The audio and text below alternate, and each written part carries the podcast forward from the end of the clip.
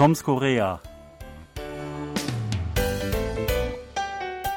Neulich sprachen wir an dieser Stelle über eine erschwingliche, typisch koreanische Unterkunftsmöglichkeit namens Kondo, wenn man mit der Familie oder mit einer Gruppe in Korea unterwegs ist.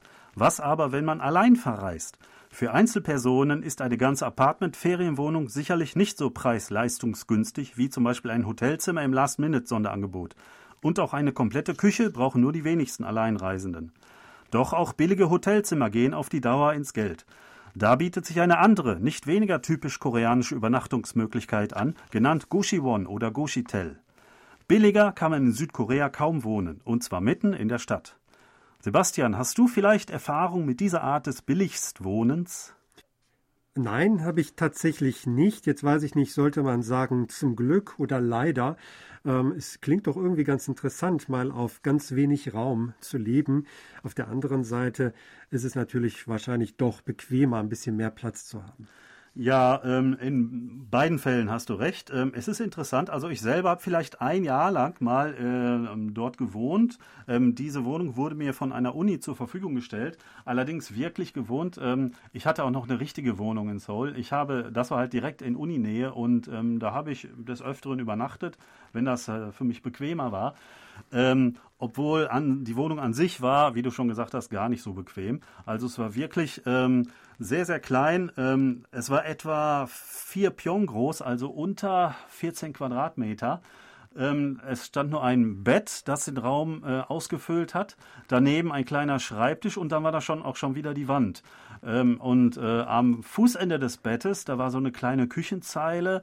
Ähm, und daneben war dann schon die Toilette und ähm, da war einfach noch so ein, äh, so, eine, äh, so ein äh, Duschschlauch mit angebracht, also fungierte gleichzeitig als Dusche und ich habe immer automatisch das ganze Badezimmer geputzt, wenn ich mich geduscht habe. Das war nicht zu vermeiden. Es war so klein, dass es gar keine richtige Tür hatte. Das war nur so eine Falttür, weil da nicht zum Aufklappen, kein Platz zum Aufklappen gewesen wäre.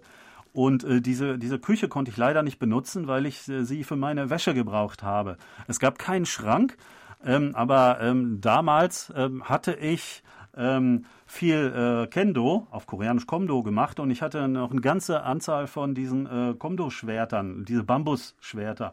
Und die passten genau in die Lücke zwischen Küchenschrank und Decke. Und die habe ich einfach der, nebeneinander da reingesteckt und die dienten mir als Kleiderständer sozusagen. Und auch äh, zum Trocknen äh, für die ähm, frische Wäsche. Äh, also es war wirklich alles extrem kompakt. Und ähm, ja, äh, Bücher, ähm, ich hatte einige Bücher dort, die konnte ich gar nicht auspacken, also habe ich die Bücherkisten, äh, die Kartons übereinander stapeln müssen und ähm, hatte nie Zugang zu diesen Büchern. Ähm, das war ähm, wirklich äh, nicht sehr schön, ähm, aber eine interessante Erfahrung insofern, als man, wenn, äh, nachdem ich dann äh, eine größere Wohnung wieder hatte, ähm, äh, ich wirklich heilfroh war äh, über diese größere Wohnung, wohingegen andere Kollegen von mir ähm, eher ähm, äh, die Wohnung als ihre Wohnung als sehr klein angesehen haben. Und für mich war es ein Fortschritt. Gut, also das war dann ja ein Aufstieg sozusagen. Jetzt, äh, ja, was ist der Hintergrund gewesen für die Einrichtung solcher Koshiwon? Also wer sollte da wohnen? Warum hat man das gebaut? Ja, äh, sie gibt es meistens auch äh, äh in Uninähe. Äh, ursprünglich sind sie gebaut worden für ähm, Studenten, die eine Prüfung äh, machen wollen und eine Zeit lang in der Nähe äh, dann leben, also wirklich nur als Übergangslösung.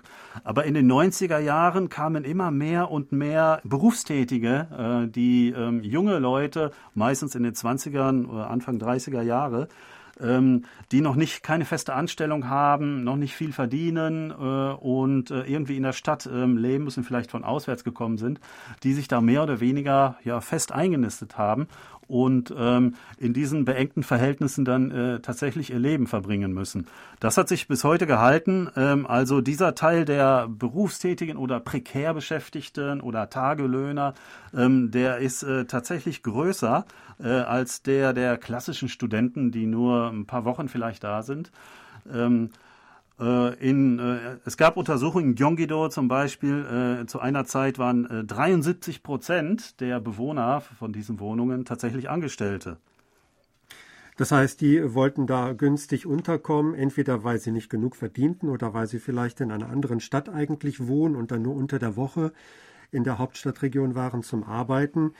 Ja, das ist ja eigentlich eine interessante äh, Transformation, denn ursprünglich dient es ja dazu, dass man sich da ganz auf das Lernen konzentrieren kann. Da sollte ja wirklich gerade das eben helfen, dass man nichts anderes tun kann, als dort zu lernen, weil es einfach keinen Platz gab. Ähm, aber leider die Realität heute ist, dass dort Menschen wohnen, die, die wirklich nicht mehr Geld haben für eine größere Wohnung. Ja, ähm, auf der anderen Seite, ähm, wenn man wirklich nur eine Zeit lang ähm, in Korea leben möchte, für Austauschstudenten zum Beispiel, ist das jetzt wirklich eine interessante Möglichkeit. Also ich habe schon mehrere an meiner Uni kennengelernt, ähm, die dort untergekommen sind. Äh, und ähm, das hat zum Beispiel auch den Vorteil, dass es dort oft äh, ähm, Reis, Kimchi und eine Suppe den ganzen Tag über als Angebot für Mahlzeiten gibt. Und ähm, es gibt da ja freies Wi-Fi und äh, freies äh, Fernsehen. Da braucht man nichts mehr extra für zahlen. Bei mir in der Uni-Nähe zum Beispiel, ähm, da gibt es äh, solche Wohnungen mit 8,3 Quadratmetern ähm, für 15.000 Won pro Tag oder wenn man es ähm, äh, im Monat mietet für 230.000 Won und man braucht keine ähm, Kautionsgebühren dafür bezahlen. Ähm, andere Wohnungen, also andere kleine, kleine Wohnungen, One-Rooms zum Beispiel, die aber in der Regel ein bisschen größer sind, ähm, die sind manchmal auch so günstig, aber da muss man schon 10, 15 Millionen Won oder was als, als Kaution bezahlen und das hat kaum ein Austauschstudent. Also, wichtiger Tipp für Austauschstudenten oder angehende Austauschstudenten, mal nach Kochiwons gucken. Wenn man sowieso die Stadt erkunden will und immer unterwegs ist, dann macht das ja nichts aus, wenn das ein bisschen kleiner ist. Zum Schlafen reicht es allemal. Ja, also vielleicht haben Sie da einen wertvollen Tipp bekommen heute. Ja, oder auch ein Tipp, wenn man eine andere Stadt kennenlernen, erkunden möchte. Ähm, man kann inzwischen über Airbnb oder vielen anderen Internetportalen ähm, solche ähm, Plätze sehr schnell finden und äh, vergleichen ähm, und ähm, ein paar Tage dort übernachten. Ähm, ich glaube, das ist kein großes Problem. Wir wünschen Ihnen alles Gute bis nächste Woche und sagen auf Wiederhören. Thomas Kuklinski-Reh und Sebastian Ratzer auf Wiederhören.